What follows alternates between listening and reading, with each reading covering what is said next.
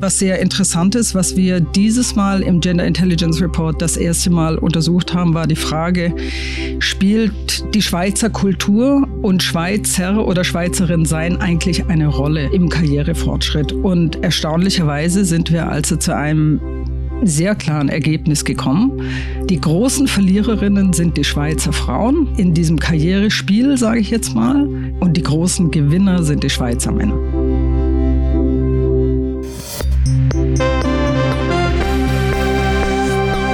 Tagesanzeigerin, der Podcast von Frauen, die Schlagzeilen schreiben, über Frauen, die Schlagzeilen machen.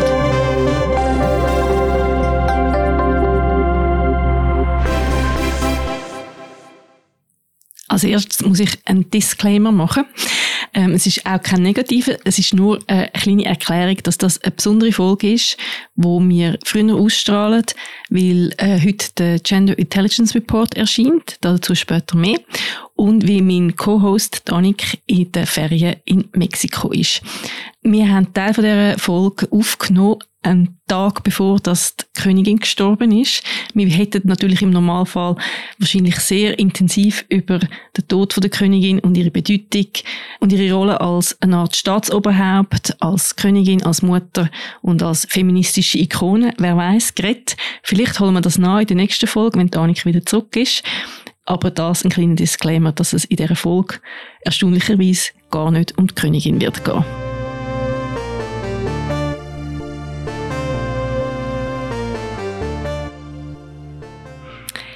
Ich, Priska, bin heute ganz allein im Studio. Die Annika ist verdientermaßen in der Ferien in Mexiko. Wir hören sie trotzdem nachher rasch. Wir tun uns am immer Sprachnachrichten hin und her schicken. Ich rede in der heutigen Episode, die ein früher kommt, äh, am Dienstag, 13. September, statt jeweils am Donnerstag, mit der Petra Janzer von Advance über den Gender Intelligence Report. Es geht in dieser Analyse, die jährlich erscheint, um Frauen in Führungspositionen. Und wir werden noch ganz viel mehr dazu erfahren. Aber zuerst hören wir eine Episode, die ich der Annik als Sprachnachricht geschickt habe, über eine Frau und ein Thema, das mich gerade ein bisschen beschäftigt hat in den letzten zwei Wochen. Hoi, liebe Annik. Ich hoffe, du verbringst wunderbare Ferien, kannst sehr gut geniessen und abschalten und hast vielleicht sogar deinen Newskonsum so weit reduziert, dass du die Geschichte, die ich dir gerade erzählen werde, von der Frau und dem Thema, das mich gerade umtreibt, gar noch nicht mitbekommen hast. Und zwar ist das Lisa Laflamme. Lisa Laflamme ist eine kanadische Nachrichtenmoderatorin. Hello everyone. Today, with a range of emotions, I'm sharing with you some information about me and my career with CTV News. Sie hat vor zwei, drei Wochen ein Video postet, wo sie sich verabschiedet, äh, gesagt hat, dass das ihre Verabschiedung von CTV, ihrem Network ist, wo sie moderiert hat und erwähnt hat, dass ähm, das Unternehmen Bell Media, wo das CTV-Netzwerk dazugehört, ein Business Entscheidung gemacht hat, äh, den Vertrag zu beenden. I was blindsided and am still shocked and saddened by Bell Media's decision. Also sie ist äh, anscheinend sehr überrascht von dem und auch sehr ähm, ernüchtert und enttäuscht, dass sie den Fernsehsender ähm, auf die Art und Weise müssen verlassen. I, I guess this is my sign off from CTV, so I want to express my deepest gratitude to all of you, to my incredible colleagues for their unwavering support, my dear friends and my loving family. Nach dem Video ist eine grosse äh, Welle von der Solidarität entstanden und zwar gibt es ganz viele Stimmen, die sagen, die Entlassung von einer sehr, sehr namhaften Nachrichtenjournalistin und Moderatorin, Gisela Flamm hat ganz viel, hat noch das Jahr irgendwie die beste, beste Moderatorin vom Land Preis gewonnen. Sie ist also von hohem Ansehen, sehr beliebt, ist 58 und hat äh, in der Pandemie 2020 wo die Coiffeurläden in Kanada ebenfalls geschlossen gewesen sind, wie bei uns, entschieden, dass sie ihre Haare rauswachsen lässt und grau wird. Sie hat am Anfang anscheinend ihre Haare noch so mit einem Spray jeden Morgen angesprayt und hat dann irgendwann gefunden, warum eigentlich? Weil ihre Haarfarbe ja auch ihre Erfahrung und ihre Gravitas äh, unterstreicht. Sie hat für das 2020 sehr viel Unterstützung bekommen.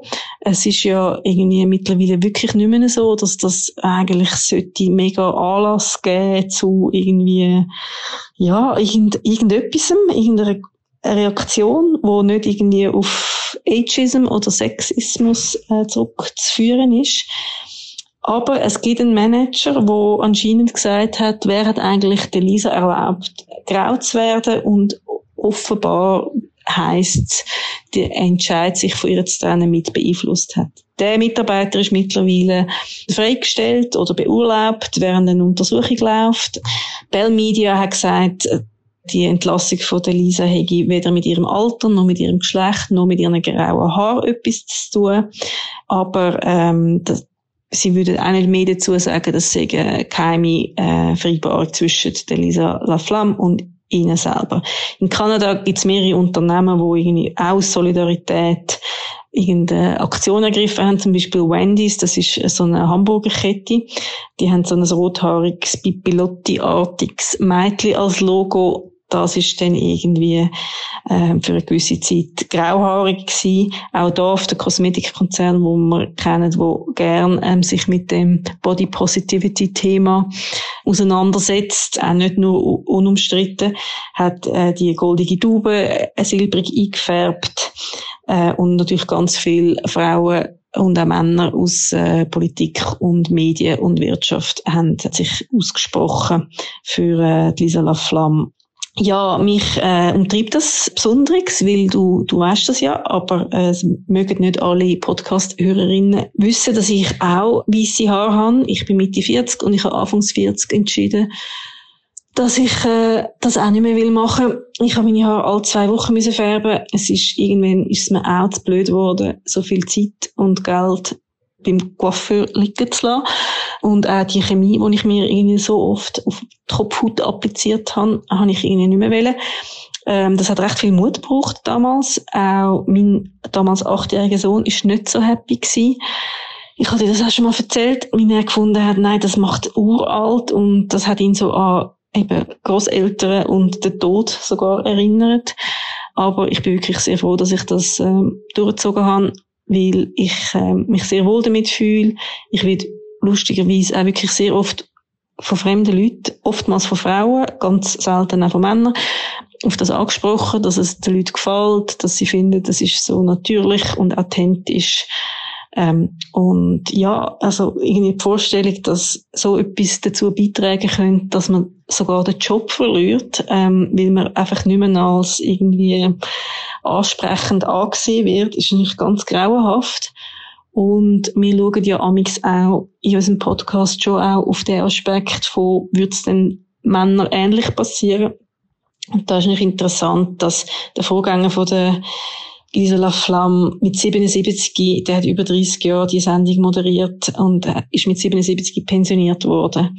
Und natürlich mit einem weißen Haarschopf. Eben. Also, es wird abgestritten, dass das etwas mit dem zu tun hat. Wir wissen es nicht ganz genau, aber das ist ähm, ein Thema, mit dem ich mich jetzt ein bisschen beschäftigt habe in den letzten Tagen. Mach's gut. Ich freue mich auf deine Rückkehr. Tschüss.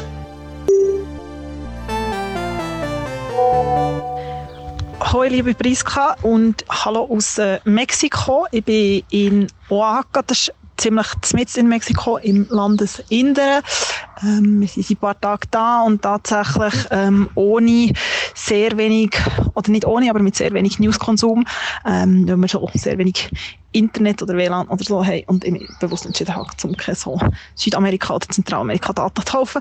Das tut auch sehr gut. Entsprechend wenig habe ich äh, mitbekommen und auch die Geschichte, die du mir jetzt erzählt hast, nicht, aber ähm, ja, sehr verrückt. Also es scheint auch eine Frau zu sein mit sehr einem grossen Standing und mit sehr einem grossen Verdienst. Aber du hast es gesagt, man weiß nicht genau, warum das war.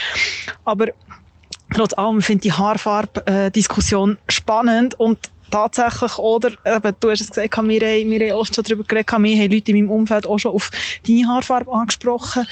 Und tatsächlich ist es so etwas, wo, wo so ein bisschen in meinem Umfeld immer wieder ein Thema ist, oder? Mit denen, wenn es anfängt, wenn man anfängt grau werden, also, die meisten in meinem Umfeld sind anfangs 30, Und ähm, ich habe zum Beispiel eine Freundin, wo man das sehr gut sieht, also wo noch nicht gerade so stark, wo man schon würde sagen, es geht so richtig meliert. Und es hat also tatsächlich schon Leute gegeben, in einem beruflichen Kontext, die ihr ähm, gesagt haben, ja, ob nicht vielleicht sie mal möchte Haar färben, so als guter Tipp. Ähm, und umgekehrt, sie hat dann etwas sehr Richtiges gesagt, weil wenn ja so Männer wären, also so zwischen dunklen Haar und Grau und so das meliert, wird das ja oft als sehr etwas Attraktives empfunden und bei Frauen ist das einfach immer noch etwas sehr Ungewohntes. Und es kommt aber und es ist auch so etwas, wo, wo ich so merke, ähm, habe ich mich immer mal wieder gefragt, wette das? Ja, wieso gemerkt, dass ich sehr viel graue Haare bekommen habe. Sieht es noch nicht so gut, ausser man weiss es. Aber ich habe die Haare von meinem Vater und er ist mit Anfangs Mitte 30 eigentlich komplett grau gewesen. Von dem her, ähm, weiss ich nicht genau, ob der mir da das Gleiche droht. Aber ich merke, obwohl ich eigentlich das wie nicht so will, an mich herlassen. Aber trotzdem, ich merke, wieso das ich für mich irgendwie finde, ich glaube nicht grau sein mit 32. Und auf der anderen Seite kann ich mir nicht so sagen, bis ich, der das nicht will. Oder ist es gleich so ein gewisses Ding von außen, wo ich so merke, so das meliert vor allem. Ja, es ist, äh, von dem her finde ich das eine sehr spannende, spannende Diskussion. Und sehr eine spannende Frage. Äh, ich bin gespannt, wie es wie es weitergeht. Ähm, ich bin jetzt gerade an einem Ort, wo es relativ stabiles Internet hat. Und man hört es vielleicht im Hintergrund. Sehr viele Strassenhunde. Ähm, ja, jedenfalls eine verrückte Geschichte aus Kanada und ähm, kann ich sehr gut verstehen, dass die das, dass die das umtreibt. Und eben, wie gesagt, ich habe selber wenig ähm, News, eigentlich wirklich praktisch keine News äh, konsumiert. Eine Frau, die ihm natürlich immer wieder begegnet hier in Mexiko, ist äh, Frida Kahlo. An ihr kommt man natürlich nicht vorbei, ähm, weil aber die Reise auf Mexiko natürlich sehr lang ist, habe ich dort das eine oder das andere konsumiert und etwas, was ich sehr, sehr spannend habe gefunden. Es geht ein bisschen das Haarthema rein. Ähm, es geht um Schönheitsideal und dass das eben nicht nur etwas ultra oberflächliches ist. Ich habe einen Podcast gelost von der britischen Journalistin und Podcasterin Pandora Sykes, wo man ja auch immer mal wieder drüber geredet hat. Und zwar hat sie einen Podcast, der heißt Doing It Right und der hat jetzt gerade gestartet in der dritten Staffel. Und sie hat dort in der ersten Folge, und da habe ich jetzt eben gelost auf der Reise hierher, mit Jessica Defino. Sie hat lang für Kardashian Beauty App geschafft, hat nachher eigentlich als Beauty-Journalistin angefangen und ist jetzt eigentlich so ein bisschen wie so eine alternative Beauty-Journalistin. Und es geht ganz oft darum, um, also es geht viel um, um Skincare und es geht aber viel auch darum, um, was es eigentlich auch mit der Gesellschaft zu tun hat. Und das habe ich zum Beispiel auch sehr spannend gefunden es ist auch ein bisschen so zum Teil Richtung so Cultural Appropriation gegangen. Ähm, zum Beispiel, wenn man so alte traditionelle Techniken, wie zum Beispiel Schröpfen, die aus der chinesischen Medizin kommt, plötzlich so einvernahmt und so einen westlichen Beauty-Kontext ähm, stellt und was das eigentlich damit zu tun hat und was für ein, für ein völlig verzerrtes Bild wir eigentlich auch haben. Das habe ich sehr, sehr spannend gefunden. Ich habe eine sehr beeindruckende Frage gefunden und ich bin jetzt nicht jemand, der sich so per se ähm, so extrem für Beauty-Journalismus interessiert, würde ich mal sagen, aber das habe ich sehr, sehr, sehr eindrücklichen Podcast gefunden. Also das kann ich als kleinen Tipp hier mal auf den Weg geben.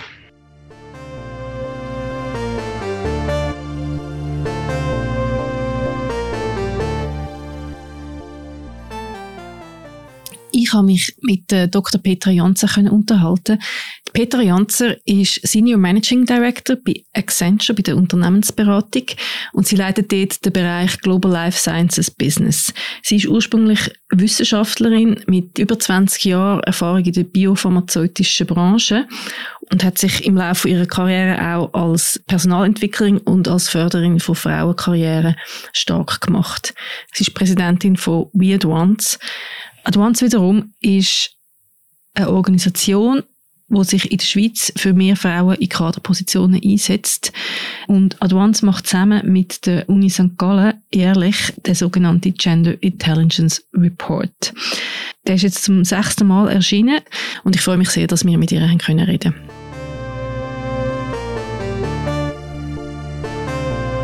Vielen Dank, Frau Janzer, sind Sie da bei uns im Studio. Wir reden heute über den Gender Intelligence Report, der heute bei der Ausstrahlung von dem Tag brandneu rauskommt, der diesjährige. Können Sie uns erklären, was das ist und vor allem, warum es das, das braucht? Vielen Dank, dass ich heute hier sein darf. Freut mich sehr. Der Gender Intelligence Report ist eine Studie, die jährlich von Advanced zusammen mit dem CCDI der Uni St. Gallen herausgegeben wird. Und die Studie beschäftigt sich mit äh, der Lage in der Schweiz. Äh, die einzige Studie, die Schweizer Daten hervorbringt zum Thema, wie ähm, entwickelt sich Gender Equality in der Schweizer Wirtschaft. Wir machen das jetzt zum sechsten Mal in Folge, was sehr schön ist, weil wir dadurch auch äh, Langzeit- oder Längerzeitdaten haben und wirklich Fortschritt über die Jahre verfolgen können.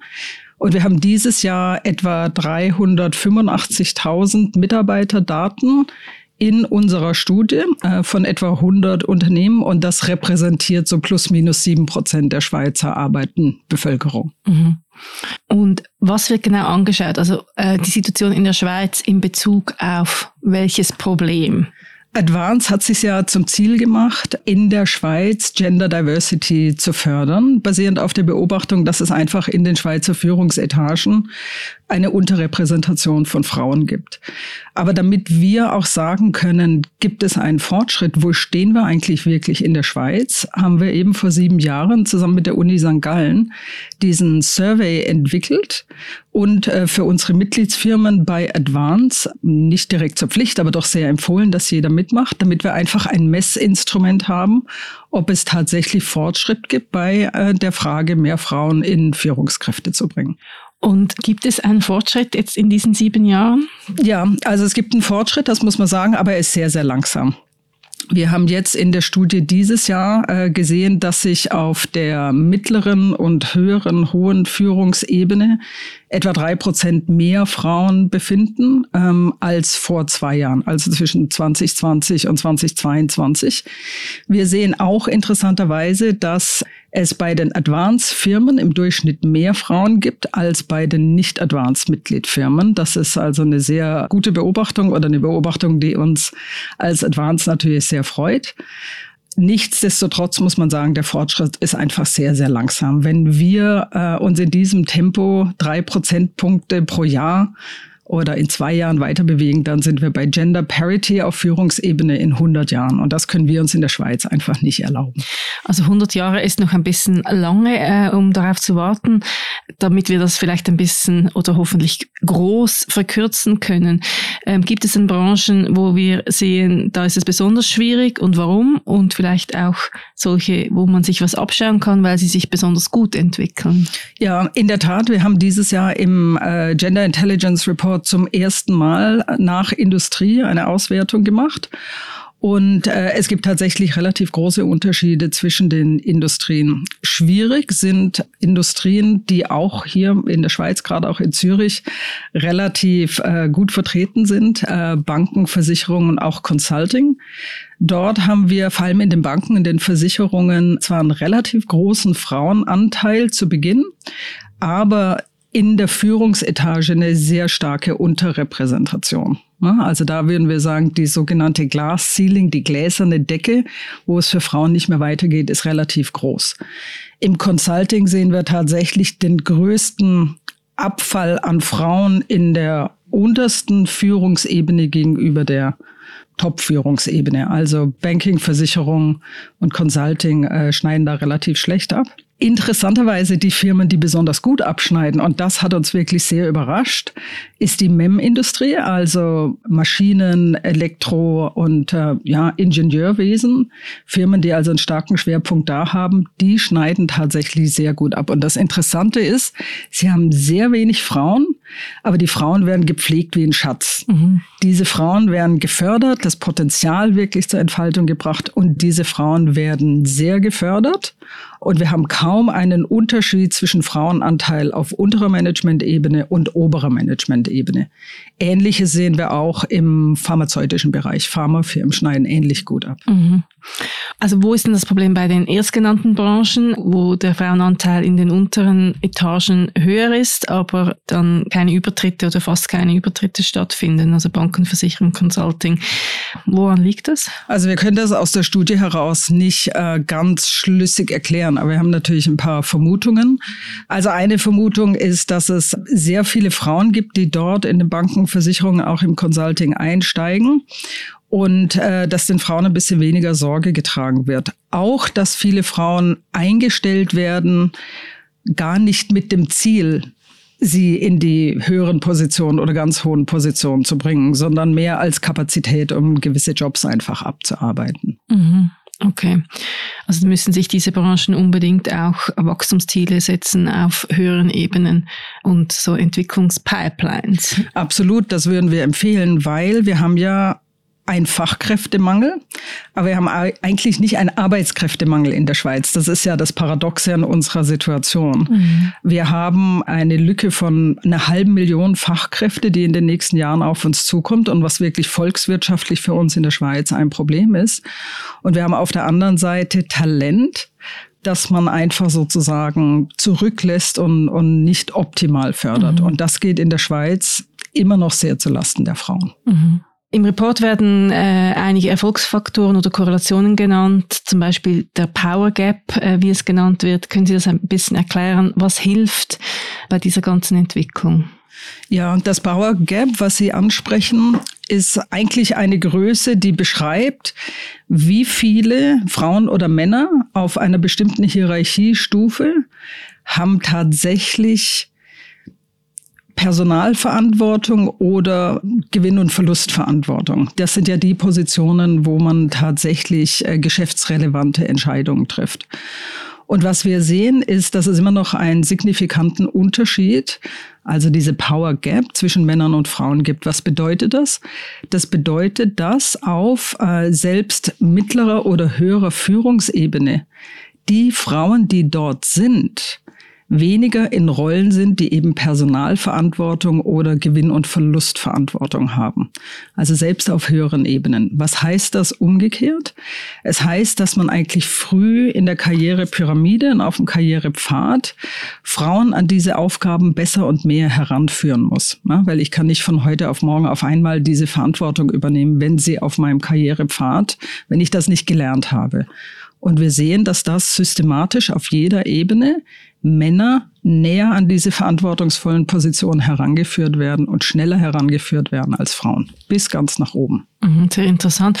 Und ist es dann aber vielleicht nicht sogar auch so, dass auch Männer, die vielleicht gar nicht so viel Erfahrung haben in diesem Bereich, trotzdem eher an diese Positionen kommen? Oder ist das nur so ein Eindruck, der als Laien besteht?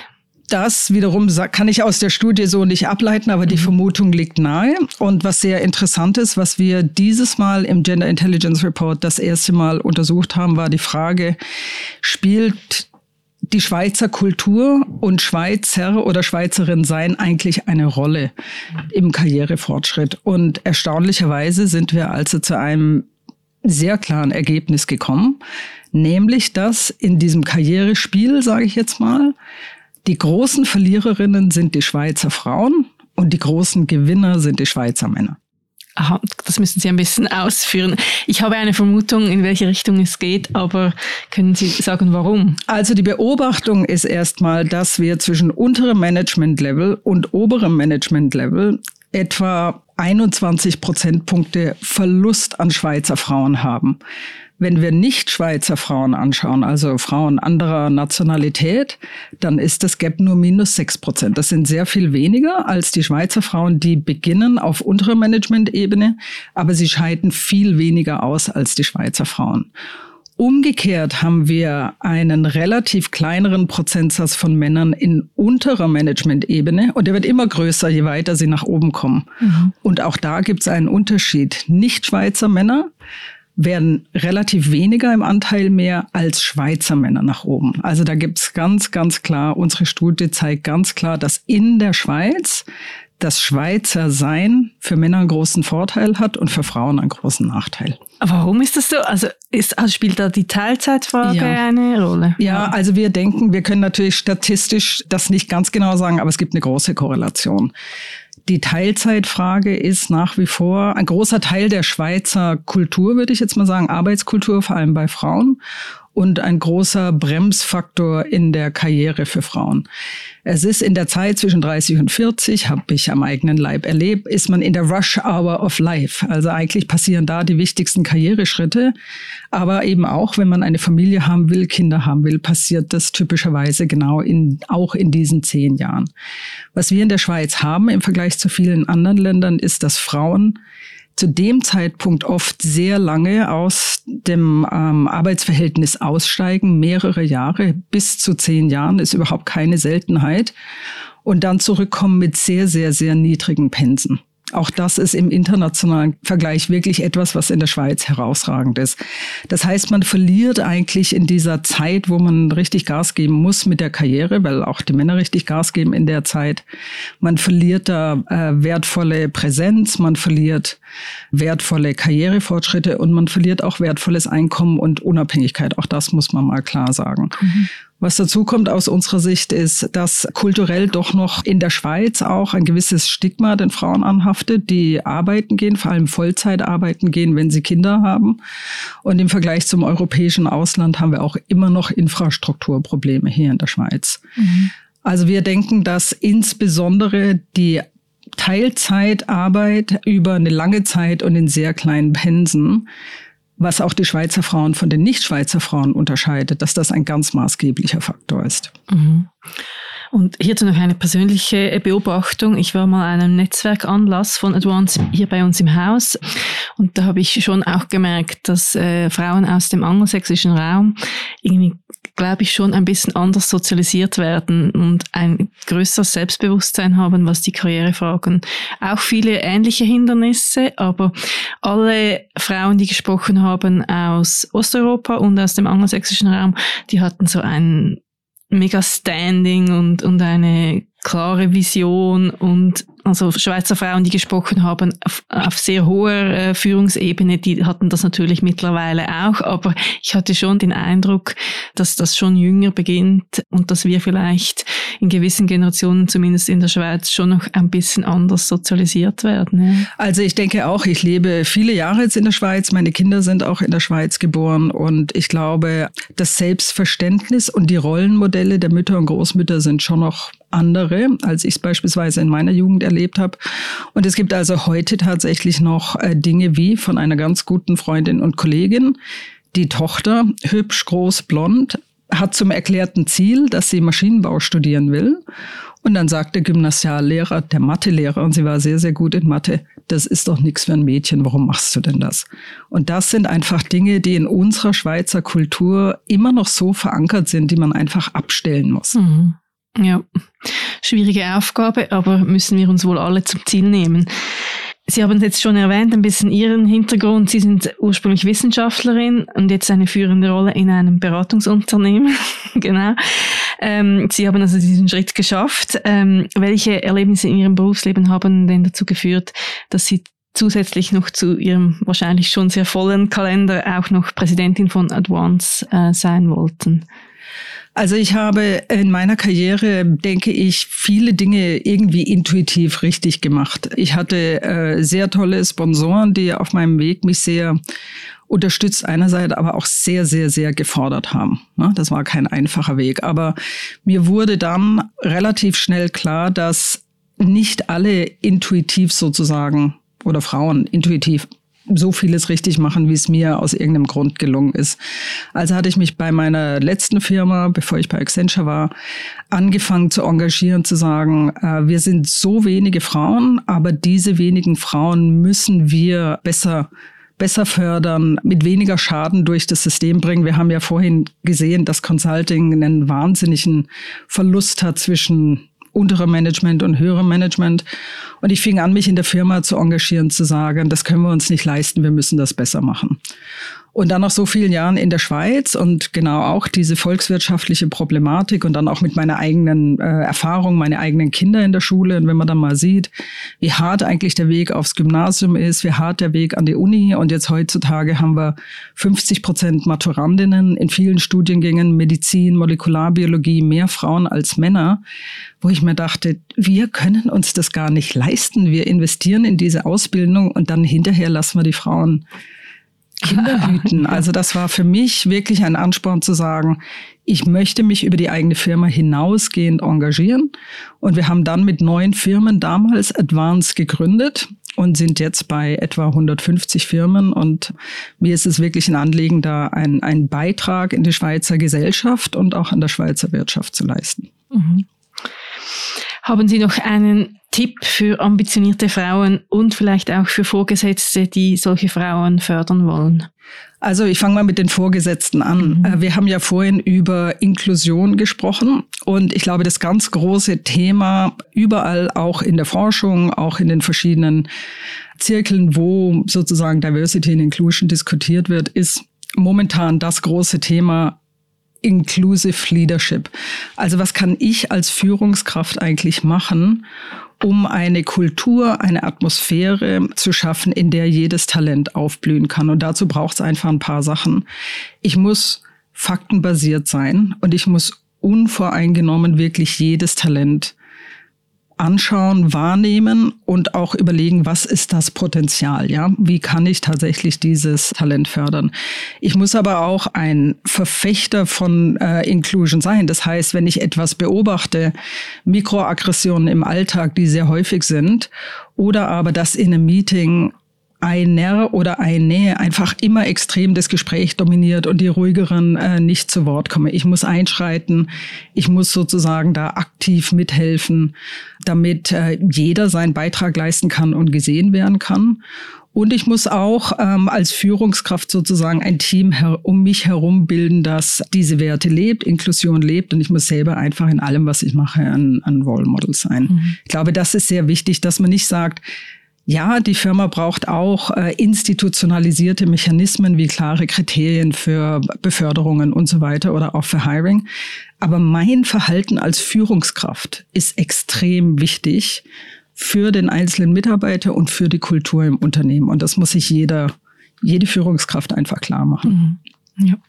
Als ambitionierte Frau würde ich sagen, äh, es sind eigentlich drei oder vier Sachen, was ich finde, was äh, zumindest in meiner Karriere mir sehr geholfen hat.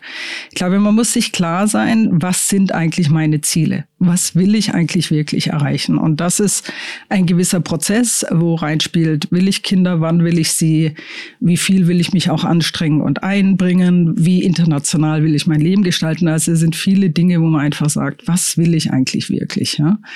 Und dann muss man planvoll vorgehen. Und manche Leute finden es sehr unromantisch, aber in meiner Erfahrung ist zum Beispiel die Wahl des Partners eine ganz, ganz wichtige Frage. Weil wenn ich einen Partner habe, der nicht irgendwie wirklich partnerschaftlich auch was gemeinsame Karrieregestaltung angeht, einen partnerschaftlichen Ansatz hat, dann wird es schwierig, mhm. weil ich kann nicht, wenn dann Kinder da sind, auf einmal anfangen, jemanden zu überzeugen, dass man sich die Arbeit mit den Kindern jetzt auch irgendwie teilt, sondern man muss das eigentlich vorher. Man muss sich klar sein, wie man es gemeinsam macht. Und die Partnerwahl aus meiner Sicht ist eine ganz, ganz wichtige Sache. Und dann innerhalb der Firma muss man aus der Comfortzone raus und Ansprüche anmelden. Ich kann nicht da sitzen und denken, gute Arbeit wird gesehen und irgendjemand findet mich dann schon, sondern man muss auch klar machen, was man will, welchen Job man will. Und der letzte Punkt dann, man muss dafür arbeiten. Also nichts geht ohne Engagement und nichts geht ohne also die sogenannte Extrameile. Ohne das macht man einfach keine Karriere. Das ist auch heute noch so. Mhm. Das gilt auch für Männer. Das gilt natürlich auch für Männer, exakt. Genau. Vielen Dank, dass Sie da waren und uns Einblick gegeben haben in den diesjährigen Gender Intelligence Report und für die wertvolle Arbeit. Herzlichen Dank. Danke für die Einladung. Ja, es gibt ein paar Themen, wo da mir besonders hängen bleiben. Also die Ausgangslage für Schweizerinnen ist natürlich schon sehr beeindruckend, was Varianza da uns erzählt hat. Und auch andere Aspekte von der Inklusion, also dass es nicht nur langt, wenn man sich äh, Gleichstellung aufs Tapet schreibt, so, Gleichstellung vornimmt, sondern dass man dann auch wirklich muss schauen, was bedeutet das genau für weibliche und männliche Führungskräfte. Finde ich auch sehr spannend. Ich denke, ich werde das ein oder andere Thema mit der Annik im Nachgang nach ihren Ferien sicher besprechen und vielleicht nehmen wir das ein oder andere Thema auch in einer anderen Episode wieder auf.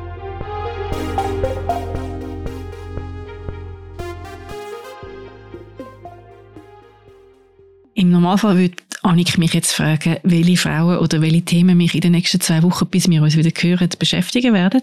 Ich tue das jetzt einfach euch Hörerinnen erzählen. Und zwar sind das zwei Frauen. Zum einen ist das sicher die neue Premierministerin Liz Truss. Wo jetzt seit einer guten Woche im Amt ist, wo gerade einen Tag bevor das Königin verstorben ist, noch von ihr bestätigt worden ist und so natürlich einen sehr äh, herausfordernden und besonderen Start in ihr Amt gehabt hat. Also gerade äh, bei Trauerreden auftreten, mit Auftritt, ähm, wo sehr genau angeschaut wird, was sie jetzt über die Queen sagt, wie sie ihre huldigt, ähm, nebst allen anderen Aufgaben, wo da jetzt auf sie einprasseln. Eine junge Kollegin hat mir die Frage gestellt, ähm, oder hat mir erzählt, dass sie recht interessant findet, dass es jetzt gerade wieder mehrere Frauen gibt, die ähm, hohe politische Ämter bekleiden, äh, dass das jetzt aber momentan eher konservative, sehr strenge Frauen sind. Und sie hat die Frage wie formuliert, braucht es jetzt so Frauen, äh, wo vielleicht wieder den Weg ebnen äh, zu mehr Frauen in politischen Ämtern? Oder ist denn das wieder die große Frage, muss man ähm, als Frau also also auftreten und also dominant wirken, damit man es überhaupt äh, schafft in den in hohen Ämtern. Also auch ein bisschen wieder die Frage, die wir vorher besprochen haben mit der Inklusion am Arbeitsplatz, ist natürlich auch eine spannende Frage in der Politik. Die andere Frau, die mich beschäftigen wird, äh, ist Charlotte Gainsbourg. Und zwar verfolge ich ihre Karriere äh, schon seit längerem. Ich finde sie sehr spannende Schauspielerin und auch Sängerin. Sie kommt als 18. Zürcher Filmfestival, wo am 22. September startet und bekommt vom Filmfestival den Golden Eye Award für ihre herausragende Schauspielkunst und kommt mit ihrem neuen Film The Almond and the Seahorse äh, als Weltpremiere als Festival. Ich habe äh, vor ein paar Monaten einen sehr spannenden Podcast mit ihr gelost für äh, Saint Laurent, für die Modemarke, wo sie sehr viel darüber redet, über irgendwie das Alter, über Schönheit, also auch wieder so ein bisschen im Bogen zu dem äh, Podcast, den Annik äh, erwähnt hat, und auch darüber, wie es ist, Tochter sie von, es ist, wie wir wissen, die Tochter von Serge Gainsbourg und der Jane Birkin, also auch zwei sehr berühmte beeindruckende Persönlichkeiten. Und äh, sie nimmt auch Bezug auf das. Das hat mich sehr äh, interessiert, was sie dort erzählt. Und in dem Zusammenhang kann ich vielleicht noch einen ganz kurzen Bogen schlagen zu unserer letzten Folge, wo Annika und ich darüber geredet haben, dass Olivia Wilde einen Film bringt auf Venedig, wo der Harry Styles die Hauptrolle spielt und dass sie so ein bisschen als Frau von betitelt halt worden ist, äh, weil die ja vielleicht eine Beziehung haben. Man weiß es jetzt nicht mehr so genau oder man hat es vielleicht nie so genau gewusst. Nach der Premiere in Venedig, wo jetzt ja auch das Internet kaputt gemacht hat letzte Woche, wo man vielleicht auch einen Artikel noch dazu verlinken im, im Episodenbeschreib, ist das ja alles ein bisschen unklar. Aber auf jeden Fall haben wir darüber geredet, dass wir uns ein bisschen aufgeregt haben, dass sie, dass sie vom Cover vom Magazin in die Nähe vom Harry Styles gerückt worden ist. Ich habe äh, mehrere Zuschriften auf das bekommen, dass für viele Frauen, äh, die unseren Podcast auch hören, dass es Thema ist, oft zum Beispiel mit dem Zusatz, sie ist die Frau von XY bezeichnet zu werden und dass es dann amigs so die Reaktionen gibt, so erstaunte sind, also was du bist die Frau von dem, also ganz schlimme Reaktionen ähm, und dass das wirklich anscheinend so ein Problem ist und interessanterweise habe ich jetzt auch gehört, dass das oft auch von anderen Frauen formuliert wird, also gar nicht unbedingt von Männern, sondern von anderen Frauen. Habe ich sehr interessant gefunden. Genau, zurück zu der Charlotte Gainsbourg. Ich setze mich ein bisschen mit ihrem Werk auseinander und hoffe, sie dann auch am ZFF vielleicht zu erleben. Ich freue mich auf die nächste Folge, wo Annik wieder zurück wird sein, frisch aus der Ferien. Und bis dann wünsche ich allen eine gute Zeit. Ciao zusammen.